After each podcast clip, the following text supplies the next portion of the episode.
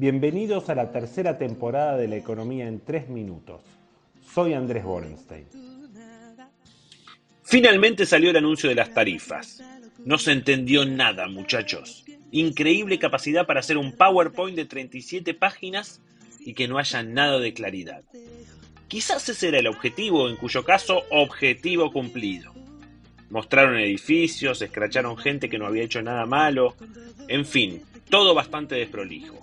La secretaria de Energía explicando cómo es en Salta, pero que no sabe cómo es acá, es decir, en el resto de la Argentina.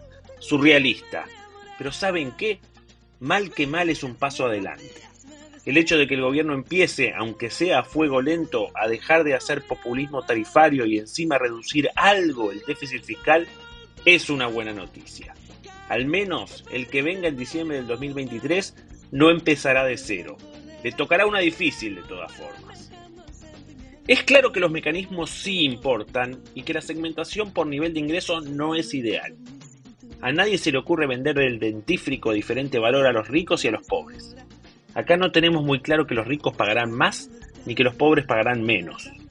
Pero dentro del paraguas kernerista, hacer algo más prolijo era medio imposible.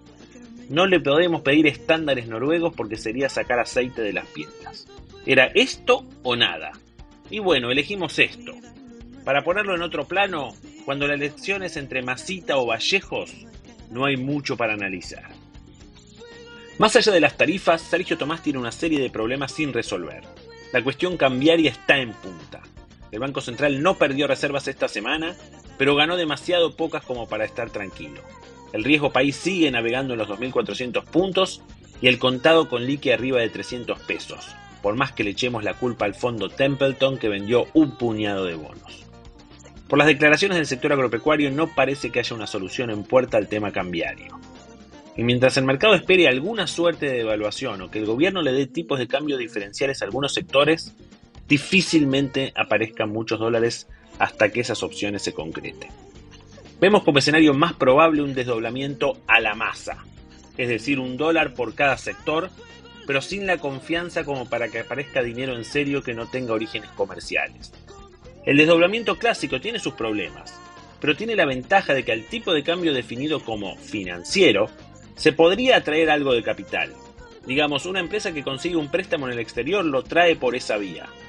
Hoy si una empresa consigue plata lo tiene que traer por el oficial y entonces ni siquiera gestiona el préstamo.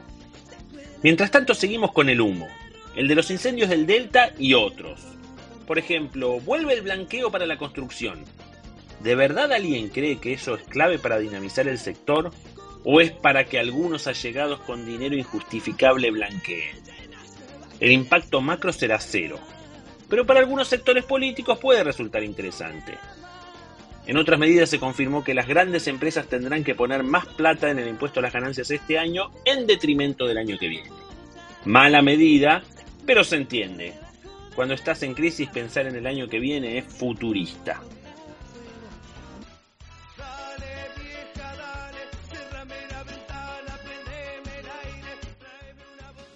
En esta semana tendremos muchos datos económicos relevantes. Las cuentas fiscales de julio nos darán una primera versión de la situación. Habrá que estar atento a las diferencias entre devengado y base caja, no sea cosa que haya alguna mula por ahí. Salen los datos del balance comercial de julio, el PBI de junio y las ventas y shopping y supermercados de ese mes que siempre sirven para ocultar el consumo. Desde lo más macro sabremos cuánto ahorramos los argentinos en 2021. Más allá de los datos tendremos que seguir muy de cerca el mercado cambiario porque ahí está la debilidad más grande de masa.